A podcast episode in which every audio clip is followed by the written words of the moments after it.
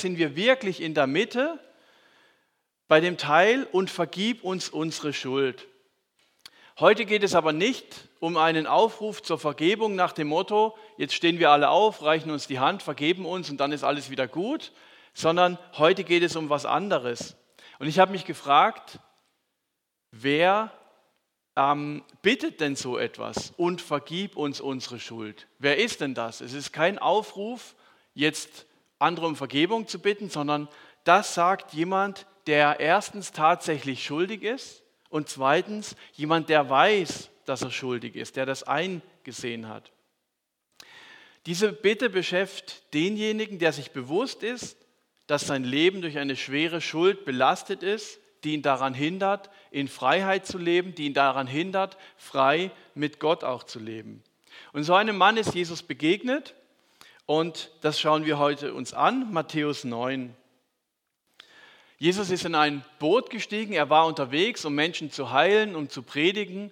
Und er wollte wieder nach Hause, nach Kapernaum, dort, wo er die meiste Zeit gewohnt hat, war mit dem Boot unterwegs, ist dort dann angekommen und als die Leute gesehen haben, oh, Jesus ist wieder im Dorf, da kamen wahrscheinlich viele und haben ihn gefragt, hey, ich habe da noch eine Frage, ich möchte dies und jenes noch wissen. Und Jesus hat angefangen zu erzählen, zu predigen und sie gingen in ein Haus rein. Es war in Israel sehr, sehr heiß, so wie gestern ungefähr. Und ist man froh, man steht nicht draußen in der Sonne, sondern ist in einem Haus. Es kamen immer mehr Leute, es war total eng, es gab keinen Corona-Abstand, es gab auch sonst keinen Abstand. Es war heiß und stickig, die Leute haben geschwitzt, es war unangenehm, es hat sicher nicht gut gerochen dort.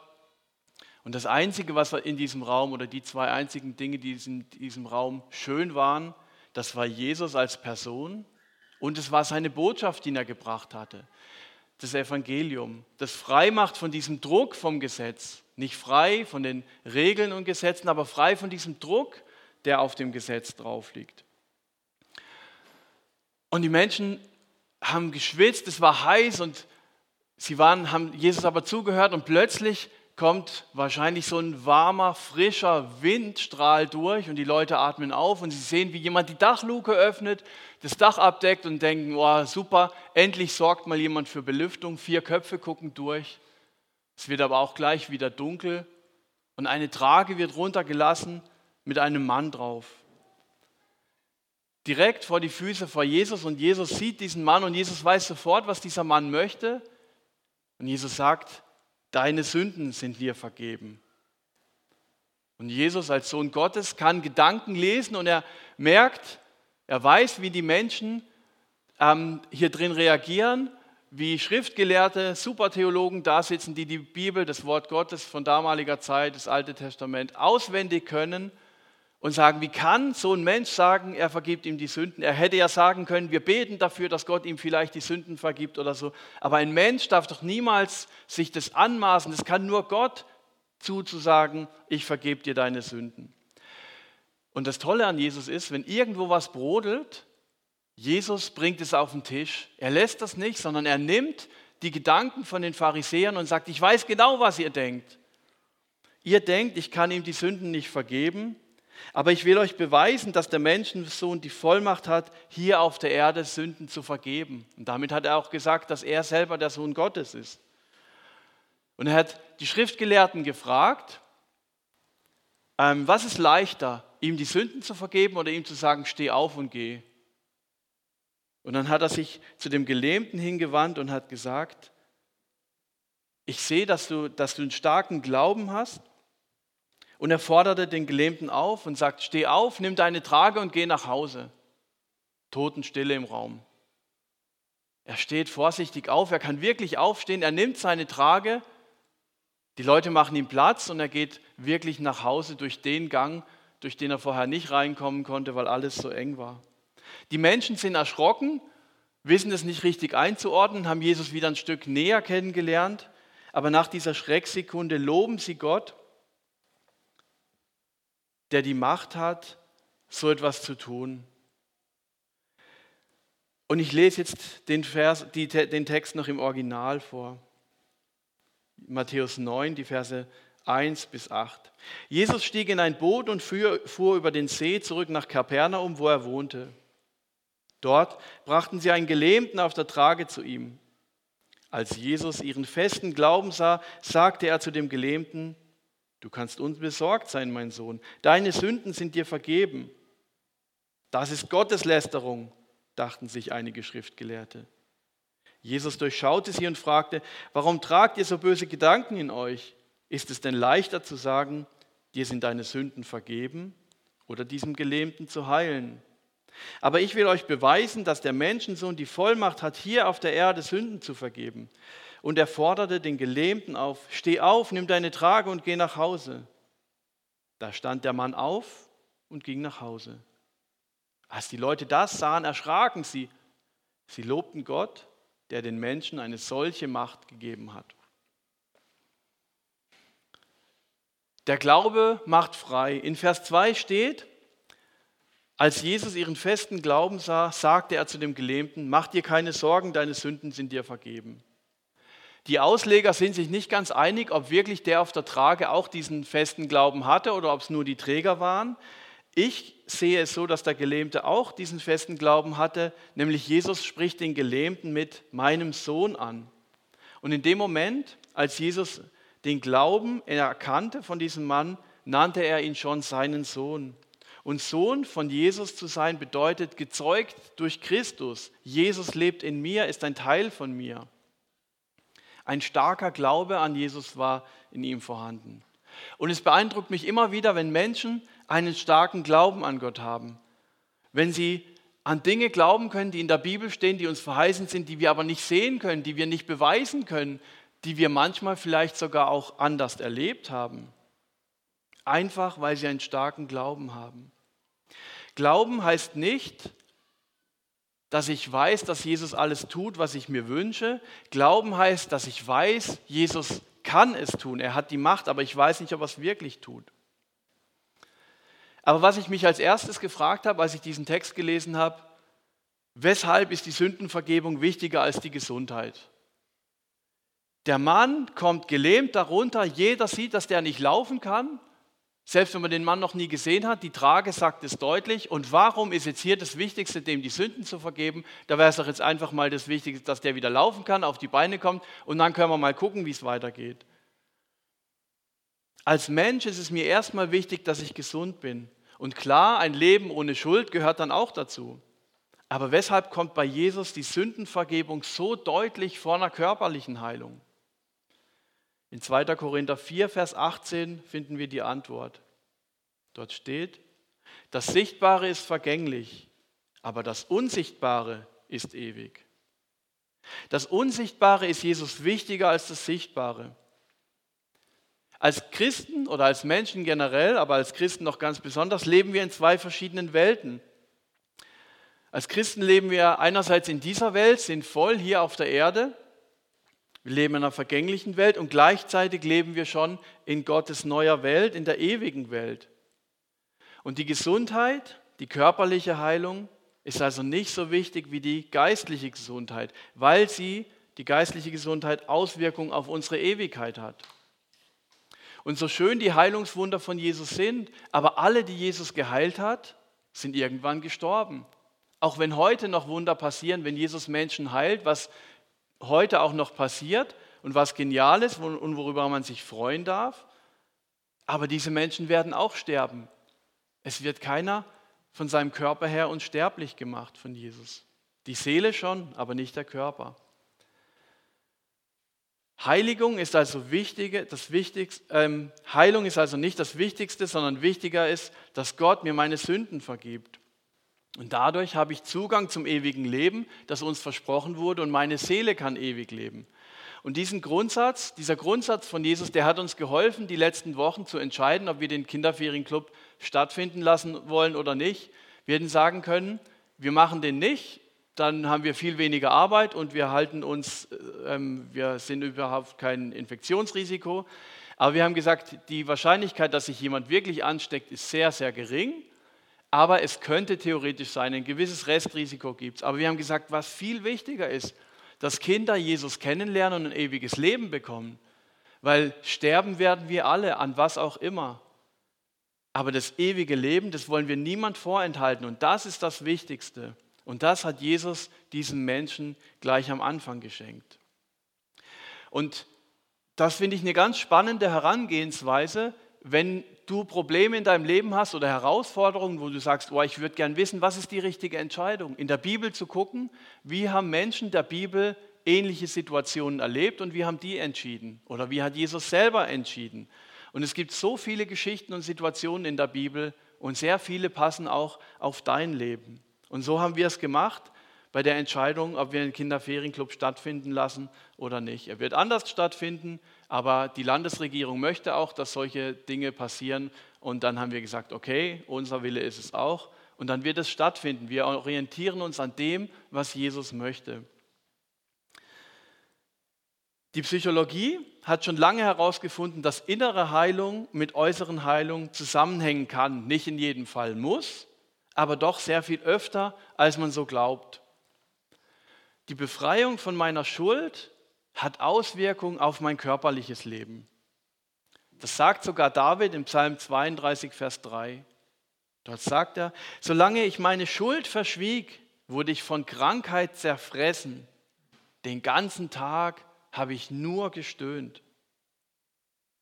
Die Befreiung von meiner Schuld hat Auswirkungen auf mein körperliches Leben. Jesus wünscht sich, dass wir ein Leben befreit von Schuld leben können, uns alte Geschichten nicht mehr belasten. Aber die Frage ist natürlich, wie komme ich dahin? Wie bekomme ich die Vergebung meiner Sünden? In Epheser 1, Vers 7 steht, durch Christus, der sein Blut am Kreuz vergossen hat, sind wir erlöst, sind unsere Sünden vergeben. Und das verdanken wir allein Gottes unermesslich großer Gnade. Eine der kürzesten Vergebungsgeschichten in der Bibel ist die am Kreuz. Und mich fasziniert die immer wieder, weil die so in wenigen Worten auf den Punkt bringt, um was es Jesus geht. Das sind drei Männer nebeneinander am Kreuz. In der Mitte hängt Jesus und rechts und links zwei Verbrecher. Und der eine Verbrecher sagt zu Jesus, Jesus, jetzt zeig doch deine Macht. Du bist angeblich der König. Jetzt zeig, was du kannst. Ich will Beweise sehen. Hol uns vom Kreuz, hol dich vom Kreuz. Und der auf der anderen Seite sagt, hey, hast du es immer noch nicht begriffen? Fürchtest du Gott nicht, selbst jetzt, wo du kurz vorm Tod bist, wo es dir so schlecht geht wie sonst noch nie? Wir wurden zu Recht bestraft, aber Jesus, der in der Mitte hängt, der wurde zu Unrecht bestraft. Er hat nichts Schlimmes getan. Und er wendet sich an Jesus und sagt, Jesus, denk an mich, wenn du deine Herrschaft als König antrittst. Und er denkt wahrscheinlich, irgendwann wird Jesus seine Herrschaft antreten und dann will ich dabei sein. Und Jesus antwortete ihm, ich sage dir, heute noch wirst du mit mir im Paradies sein. Ich nehme dich mit, nicht irgendwann, sondern meine Herrschaft beginnt heute und heute nehme ich dich schon mit. Was macht dieser Verbrecher am Kreuz? Er hat einen Vier-Punkte-Plan. Er respektiert Gott, er sieht seine eigene Schuld ein er erkennt Jesus als Sohn Gottes an und er wendet sich an Jesus. Und was tut Jesus? Jesus vergibt ihm seine Schuld und nimmt ihn noch heute mit ins Paradies. Und es ist so ein geniales Bild, dieser Mann, der am Kreuz hängt, er kann wirklich überhaupt nichts mehr tun für Jesus. Er kann keinen Glaubenskurs machen, er kann sich nicht taufen lassen, er kann kein ehrenamtliches Engagement im Reich Gottes reinbringen. Er kann nichts mehr spenden. Er kann nichts mehr tun. Das sind alles Dinge, über die sich Jesus freut und zu denen wir auch aufgefordert sind. Aber wenn es darauf ankommt, zählt nur das persönliche Schuldeingeständnis und das Hingehen zu Jesus. Dass ich unter das Kreuz gehe, dass ich bekenne und sage, ich schaff's nicht, ich kann es nicht ohne dich. Und es ist ja so, dass man manchmal oder manche Leute treffen eine Entscheidung für Jesus und sagen, ja, ich möchte mit Jesus leben, weil ich das eingesehen habe, ich bin mit Jesus unterwegs.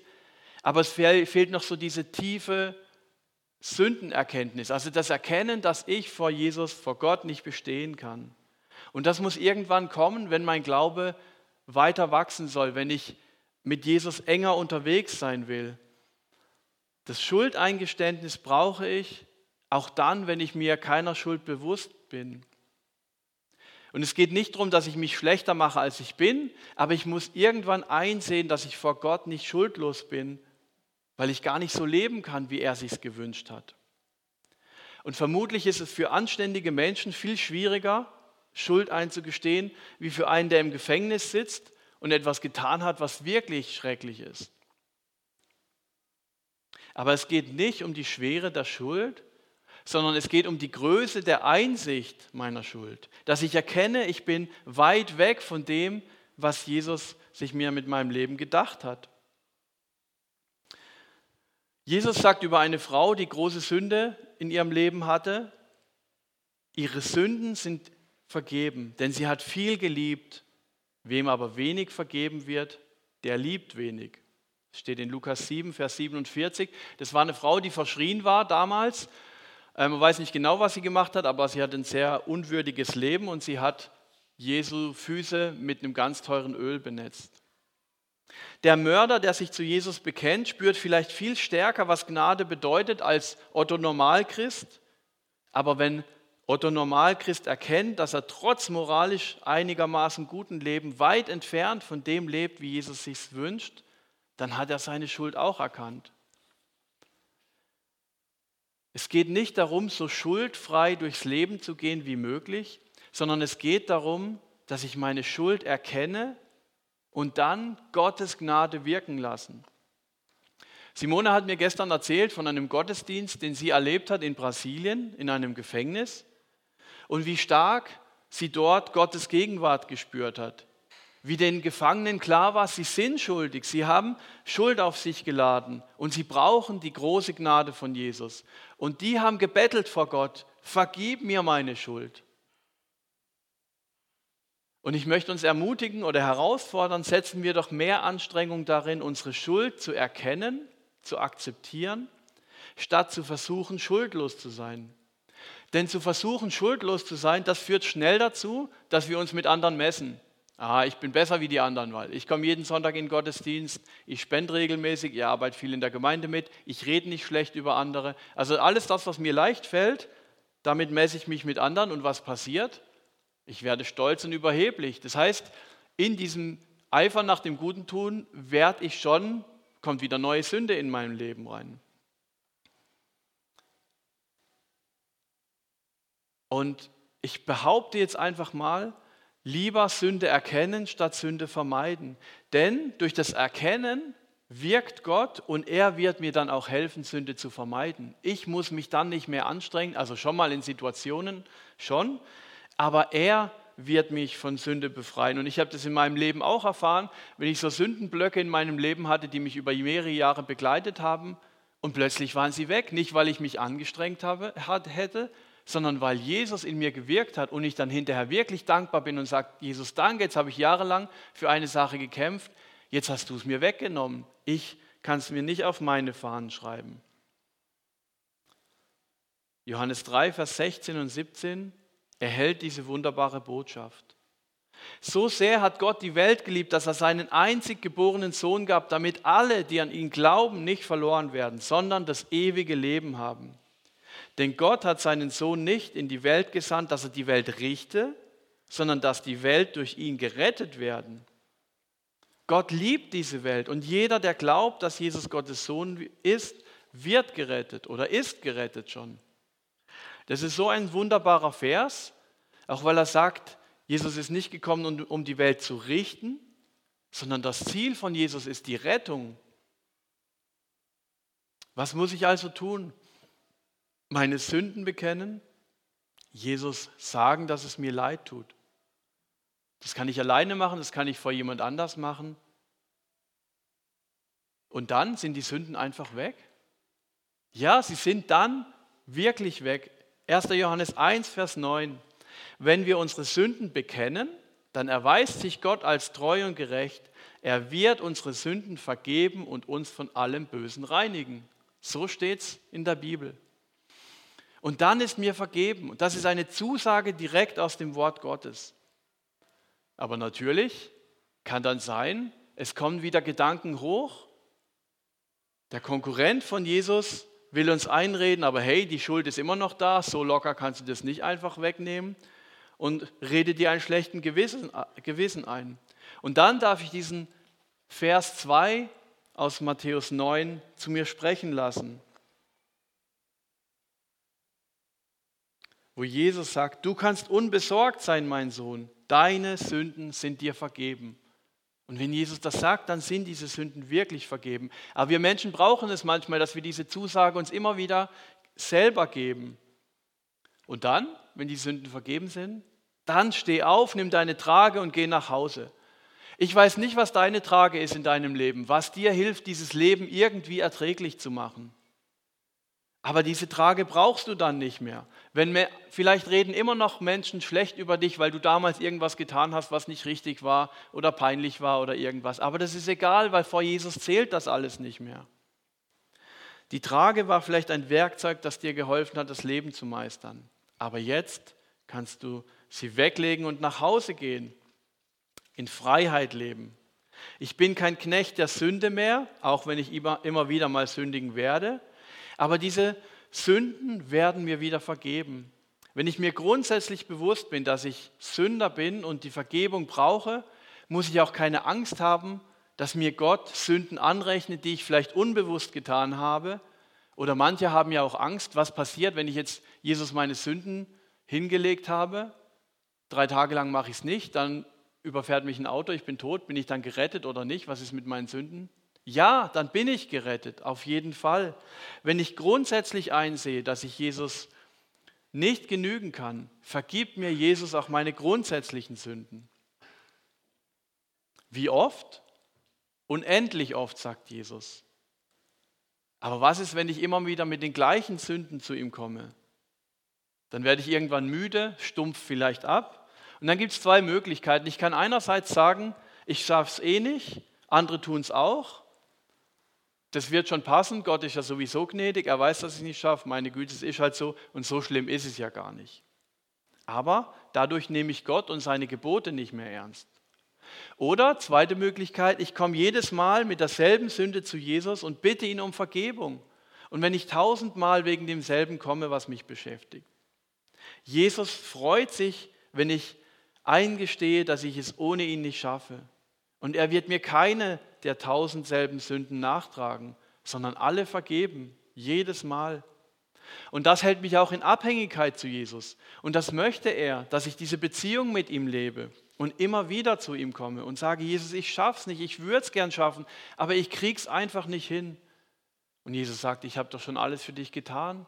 Lass die Vergebung wirken in deinem Leben. Du kannst in Freiheit leben. Du wirst wieder mal sündigen. Du sollst es nicht tun. Du darfst dich auch anstrengen, es nicht zu tun. Aber das Eigentliche tue ich. Ich übernehme das für dein Leben. Und wenn irgendjemand kommt und dir wieder was Schlechtes nachsagt, das sind nicht meine Worte. Zum Schluss noch ein Punkt. Vier Freunde tragen den Gelähmten zu Jesus. Und dieses Bild der Trage möchte ich euch mitgeben. Gibt es vielleicht auch in deinem Leben jemand, wo du sagst, den möchtest du gerne zu Jesus tragen, der nicht alleine zu Jesus kommen kann? Es gibt Menschen, die sind auf der Suche nach Jesus, die können alleine irgendwo in eine Gemeinde gehen, äh, machen da einen Glaubenskurs, fangen mit Jesus an, aber es gibt sehr viele, die können das gar nicht. Vielleicht ist dir jemand wichtig, der dir auf dem Herzen liegt, der Jesus braucht. Dann ist der erste Schritt, dass du für ihn betest und ihn immer wieder vor Jesus legst. Und das Geniale ist, dass Gott außerhalb von Raum und Zeit wirkt. Das heißt, wenn du schon lange Jahre für jemand betest und es passiert nichts, brauchen wir nicht mutlos sein, weil Gott außerhalb von Raum und Zeit wirkt. Manche müssen mit Hilfe einer Trage zu Jesus gebracht werden. Und so eine Trage kann ein Glaubenskurs sein. Und ich freue mich sehr, dass wir ab 28. September einen Glaubenskurs anbieten. Und ich lade dich ein, trage diesen Kurs mit. Pack an einem dieser Tragegriffe an. Einer dieser Griffe ist zum Beispiel das Gebet, dass du betest für Leute oder für diesen Kurs. Oder dass du selber mitarbeitest in diesem Kurs.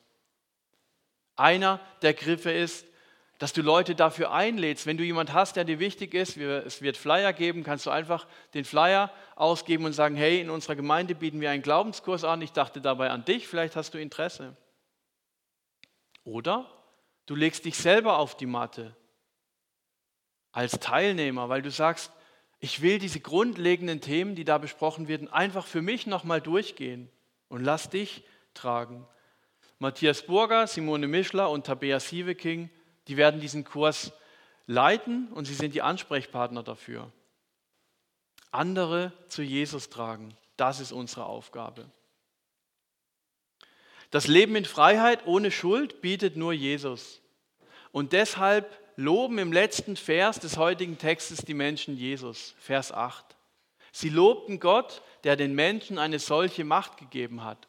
Und das machen wir jetzt auch in dem nächsten Lied mit dem Abendmahl und mit der Lobpreiszeit, Gott anzubeten. Und ich lade euch ein, diese Zeit ganz bewusst zu gestalten als Zeit zwischen dir, zwischen Jesus, aber auch in Gemeinschaft mit anderen Gläubigen.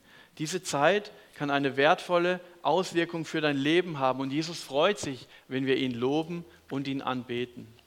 Amen.